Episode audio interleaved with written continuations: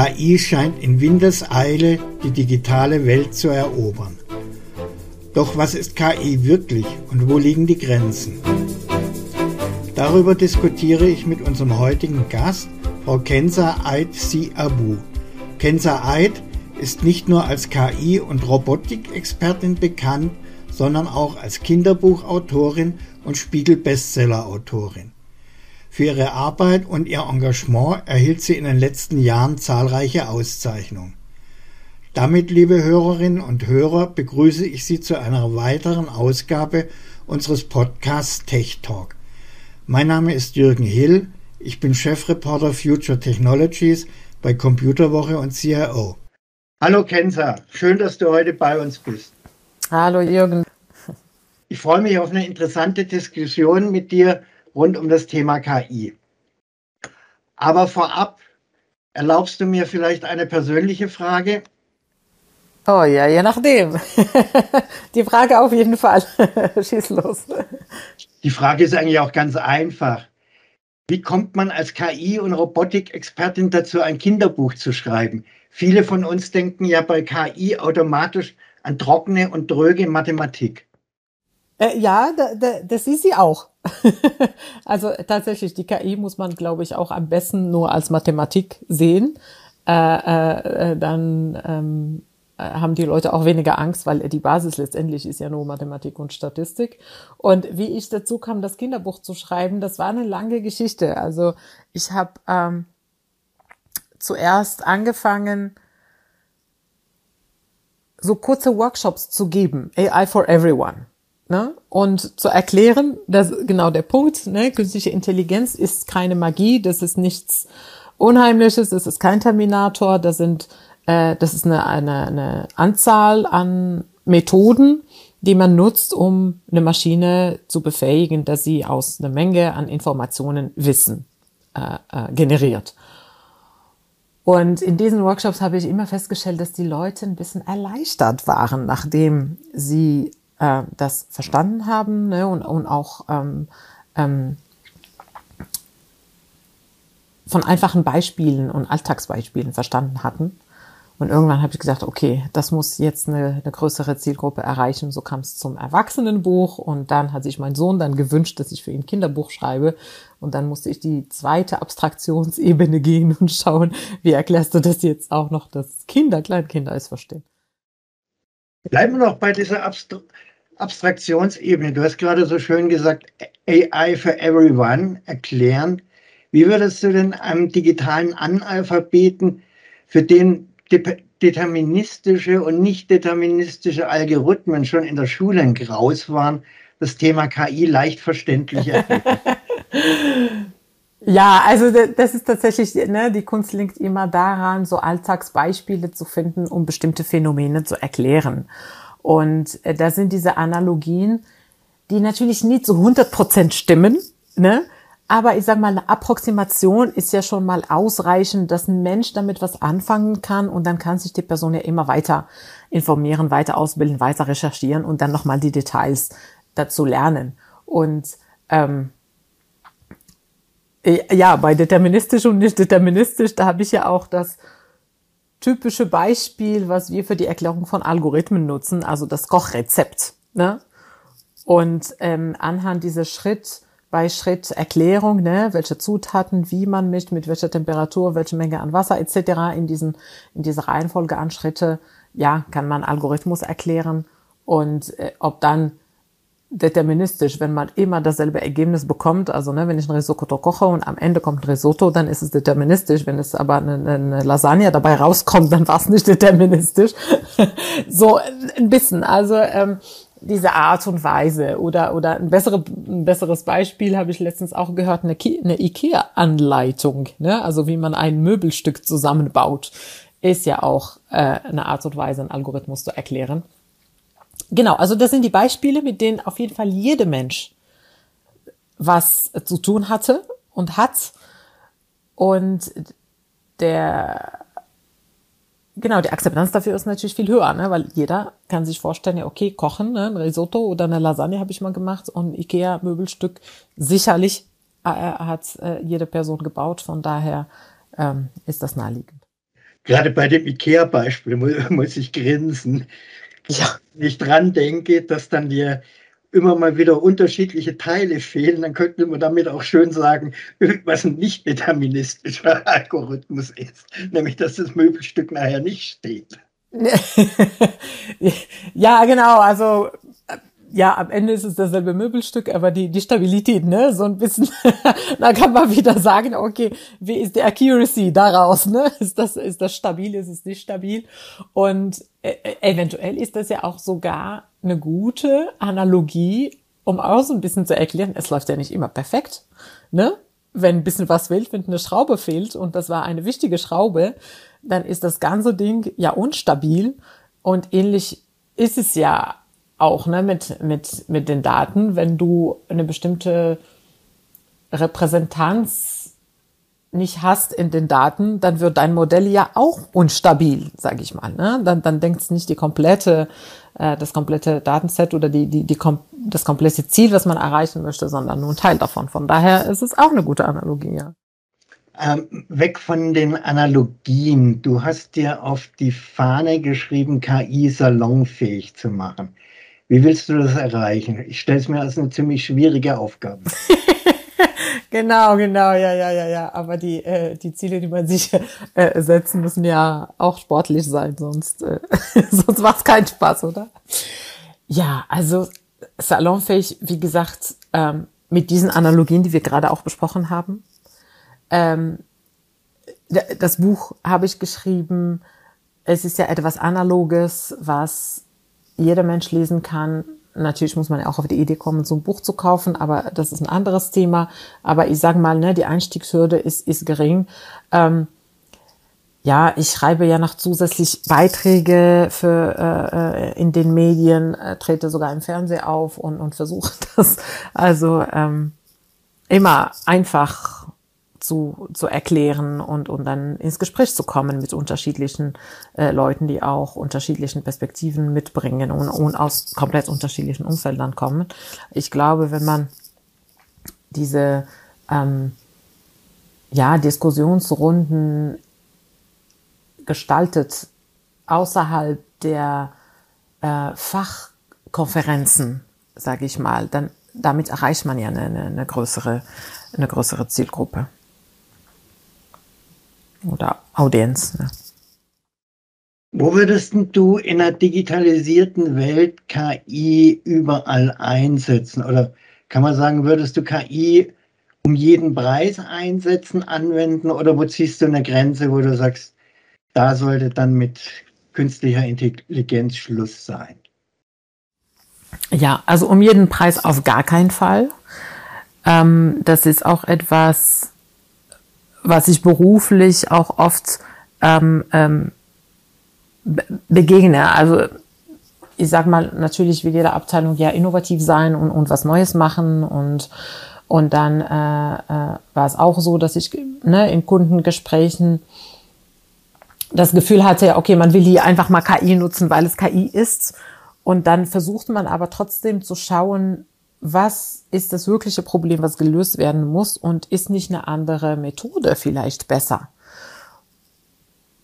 Und in einigen Fällen ist es natürlich tatsächlich besser, entweder den Prozess komplett umzugestalten, als ähm, also die Kundeninteraktion vielleicht umzugestalten, die eine bessere Webseite äh, mit einem besseren äh, äh, UI zu bauen als ein Chatbot, ne? als, als Beispiel. Und das natürlich auch mit anderen, mit anderen Art von, äh, äh von KI-Technologien. Also das steht auf jeden Fall äh, für mich jedenfalls und für mein Team auch immer im Vordergrund, ne, zu schauen, was ist das Problem, was man lösen möchte und gibt es nicht eine bessere Lösung dafür als KI um jeden Preis äh, äh, zu nutzen. Und was die Anwendungen angeht,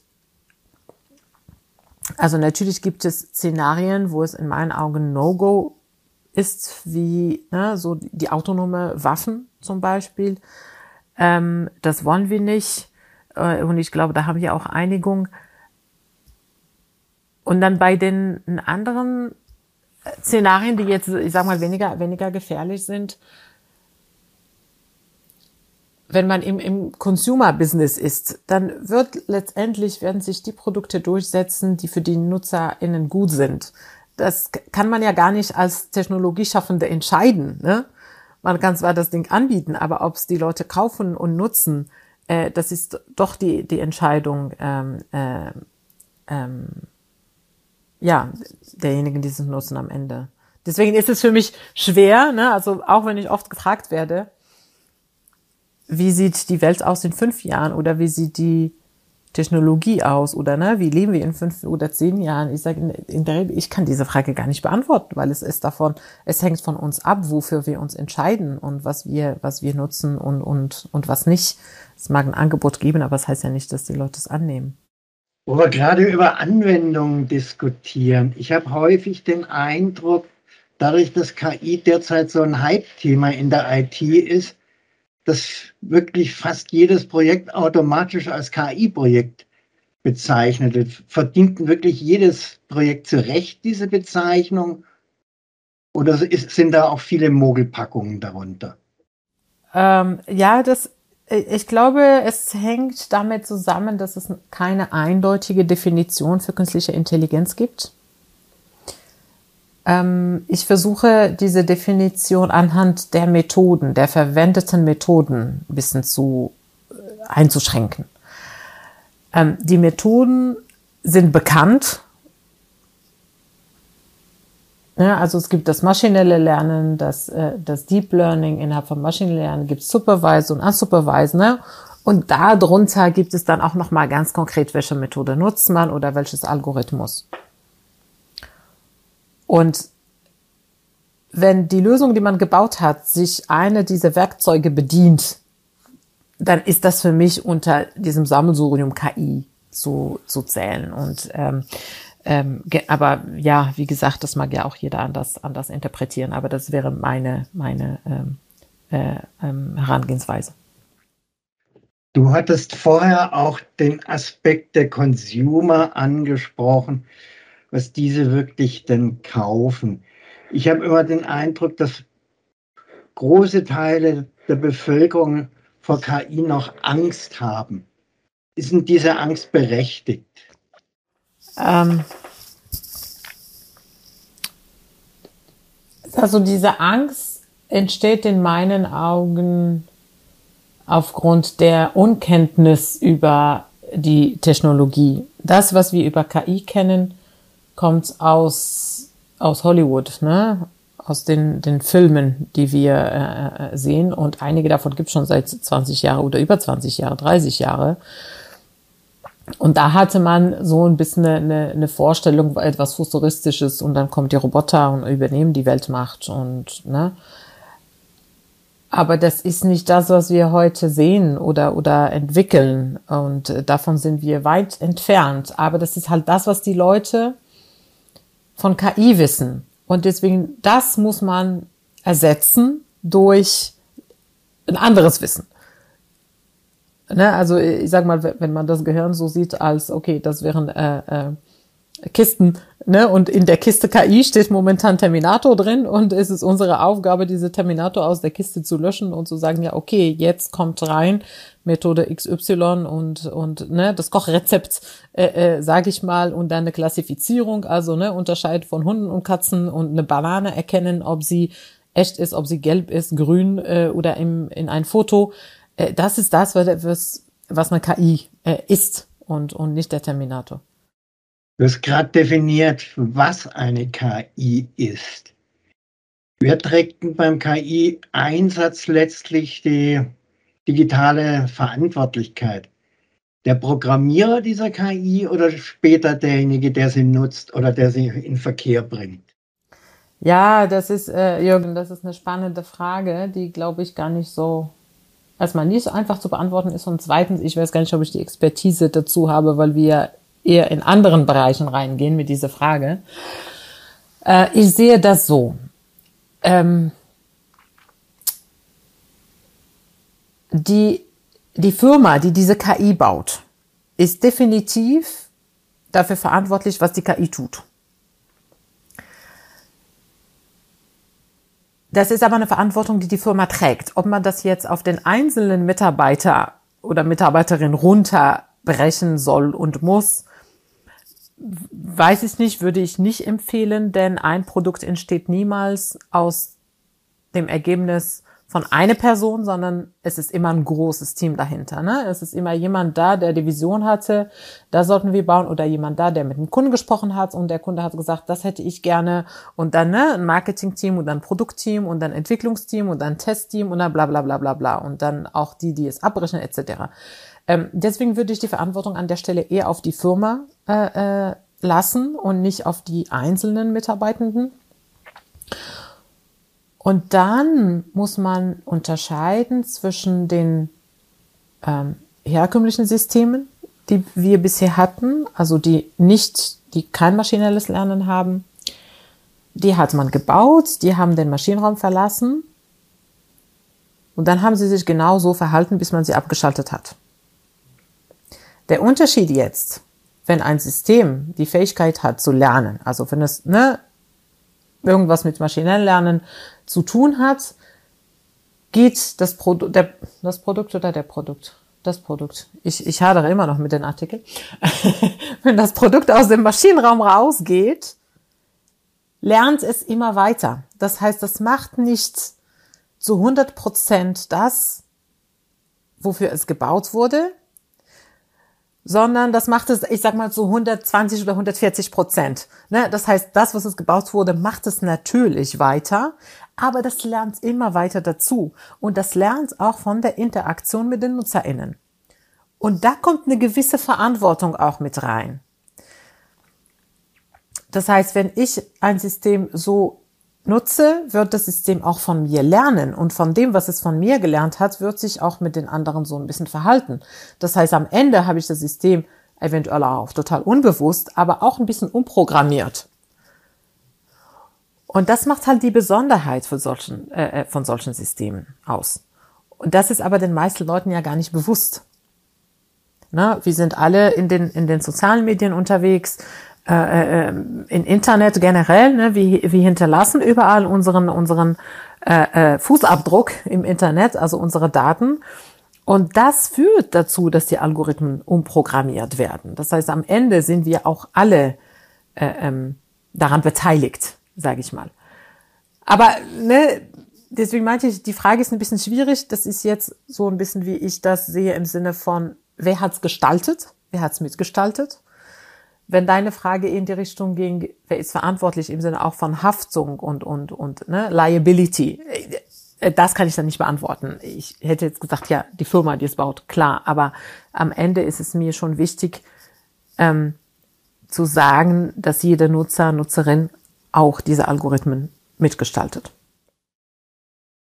Bleiben wir noch bei diesem Aspekt des Gestaltens und des Mitgestaltens. In deinem jüngsten Buch findet ja Lilly auf dem Schulweg einen Roboter und tritt mit dem ja dann in Interaktion. Wie oder in welchen Bereichen wird ein KI unsere Welt verändern oder werden wir mit KI womöglich unsere Welt anders gestalten? Also wir gestalten, mit der Technologie gestalten wir schon unsere Zukunft. Ähm, der Punkt ist jetzt, jetzt machen es wenige Leute und es wäre schön, wenn noch mehr Leute das machen würden, nicht nur im Sinne der Quantität, sondern auch der Qualität. Also auch Menschen, die aus anderen Berufsfeldern kommen, die bisher nicht so aktiv waren in dieser Gestaltung. Ähm, äh, das wäre schön, sie auch noch einzubinden. Und ähm, die KI, die haben wir schon im Alltag überall. Und bisher wird es, glaube ich, eher als so passive, als passiv genutzt. Ne, also ich sag mal, ja, wenn ich Navi nutze und mir den, den schnellsten Weg und den besten Weg von A nach B rechnen lasse, ne, ich konsumiere nur. Ähm, wenn ich aber auf Twitter mit einem Chatbot diskutiere und ihnen Hasskommentare beibringe und der Chatbot lernt das und reproduziert das mit anderen, dann bin ich schon ein bisschen aktiver äh, äh, äh, in der Nutzung. Ähm, genau, ich würde sagen, generell sind wir in der Nutzung noch passiv. Ne? Und dieser aktive Teil kommt mehr und mehr und auch weil man die ganze, also ich sag mal, auch wenn wir an Programmiersprache denken, die werden immer einfacher für den Menschen. Ähm, äh, äh, das heißt, in der Zukunft werden wir viele Menschen befähigen, programmieren zu können, ohne dass sie wirklich Informatik studiert haben. Ne? Also die Reise geht dahin, dass man so modular oder mit Sachen hin und her schieben eine Routine sie, sich selbst programmiert, was eine repetitive, repetitive Aufgabe äh, tut oder sogar etwas, was ein bisschen äh, äh, schicker ist, komplexer ist, auch für, für, für einen durchführt, ohne dass man es wirklich in Code schreiben muss, wie wir es heute noch machen. Also im Prinzip diese ganzen Low-Code, No-Code-Ideen, die wir zurzeit verfolgen. Genau, und wenn wir mehr davon haben, dann kann jeder von uns viel mehr gestalten als, als bisher. Das sehe ich alles in einem Zusammenhang am Ende. Wenn du von Gestalten sprichst, von, von dir ist ja auch der Spruch bekannt, mit dem Algorithmus tanzen. Ist das damit gemeint? Mehr gestalten oder was drückt dieser Spruch aus? Damit möchte ich sagen, dass man, also die Menschen schreiben ja die Algorithmen. Das muss allen klar sein, ne? weil heute oder, oder oft hört man, ja, die Algorithmen machen, ne? so und wir sind nur ein Opfer und wir schauen nur zu. Ähm, natürlich schreiben ja nicht alle Menschen Algorithmen, aber am Ende steht immer ein Mensch dahinter. Und das mit dem Tanzen äh, sollte für mich ausdrücken, ja, ähm, wir gestalten, wie diese Algorithmen funktionieren. Wir geben ihnen den Takt vor. Und dann geben sie uns aber auch was zurück, wenn wir mit ihnen interagieren. Na? Und deswegen, das ist diese, diese Tanz. Ich baue es erstmal, dann schalte ich es frei, und dann schaue ich, wie es sich weiterentwickelt und dann lerne ich was davon und eventuell kenne ich auch noch mal was äh, äh, nachkorrigieren und, und, und nachsteuern. Und dieses hin und her, weil es ja nichts, wie gesagt, das ist kein fertiges Produkt, wo ich sage fire und forget, sondern das ist ein Tanz und das, das, das geht äh, im Hin und Her ein bisschen länger. Ja. Zum Schluss noch ein ganz anderes Thema. Eines deiner Anliegen ist es, Mädchen und Frauen für MINT-Berufe und MINT-Fächer zu begeistern. Wo stehen wir denn da heute? Ja, Jürgen.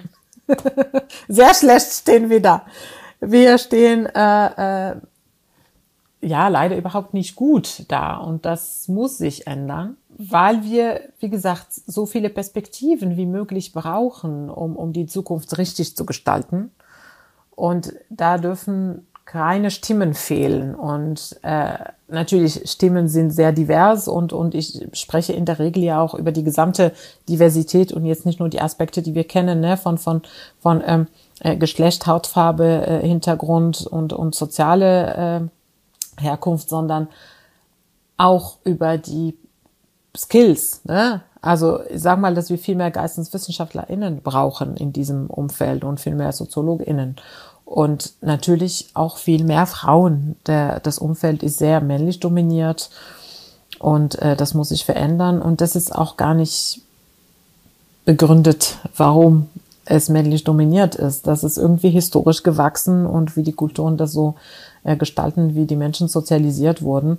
Und das ist halt mein Anliegen, Mädchen dazu zu ermuntern, dass sie sich auch für das Thema interessieren und ihnen zu sagen, natürlich könnt ihr auch Mathe genauso gut wie die Jungs und da gibt es keine Unterschiede und äh, diejenigen, die sich dafür schon intrinsisch motivieren, die muss man ermuntern.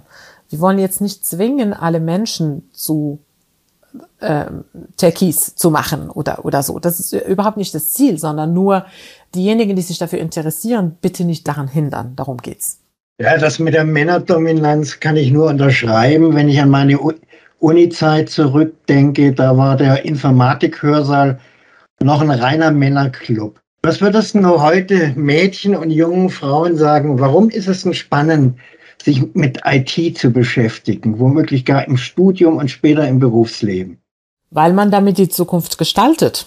Das ist genau der Punkt. Also der, Wirkungsgrad ist sehr hoch in dieser Domäne und heute mehr, mehr als je.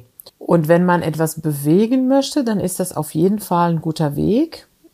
Ähm, ich höre oft, dass Studiengänge, die mit dem Ziel verbunden sind, viel öfter von Frauen besucht werden als welche, die ohne. Also Beispiel.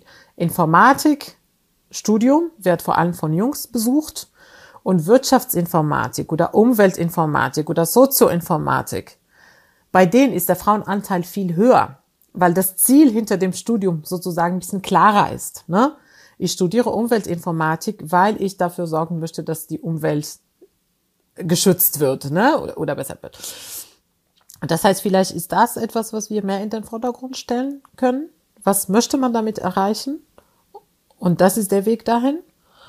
Und der zweite Aspekt, den ich auch für sehr wichtig halte, ist, das ist total flexibel, diese Job und familienfreundlich. Und wenn sich viele, ich weiß auch schon im frühen Alter Gedanken darüber machen, und das sage ich, weil ich oft Events mit Absolv äh, Absolventinnen hatte, äh, wo sie sich nur um, um die Firma interessieren, bei der ich gearbeitet habe. Und dann eine der ersten Fragen, die ist immer, ja, wie ist, ist das, ist das, ist der Job mit der Familie vereinbar? Wo ich sage, ihr seid Anfang 20, denkt jetzt schon darüber nach. Die Frage kommt nie von Jungs.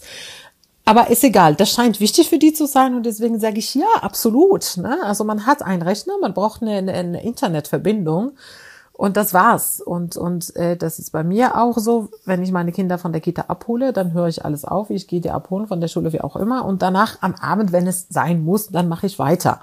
Und diese Flexibilität hat man in bestimmten Berufen nicht. Ähm, und das ist für mich auch nochmal ein positiver Aspekt, der für viele Frauen wichtig zu sein scheint. das finde ich einen interessanten Aspekt zum Schluss. IT als eine Form von familienfreundlichen Jobs und gleichzeitig mit der Chance, die Zukunft aktiv mitgestalten zu können und das womöglich mit KI-Hilfe. KI hast du uns sehr schön und einfach erklärt. Von daher, Kenza, vielen Dank, dass du dir die Zeit für uns genommen hast und wir uns so ausführlich austauschen könnten. Sehr gerne. Danke für die Einladung. Liebe Hörerinnen und Hörer, wenn Sie nun noch offene Fragen haben, dann schreiben Sie uns gerne eine Mail an podcast.idg.de. Wenn Ihnen diese Episode gefallen hat, dann hören Sie doch auch in unsere anderen Episoden rein.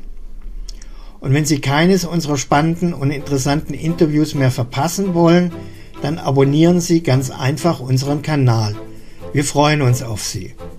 Schön, dass Sie dabei waren und bis in zwei Wochen.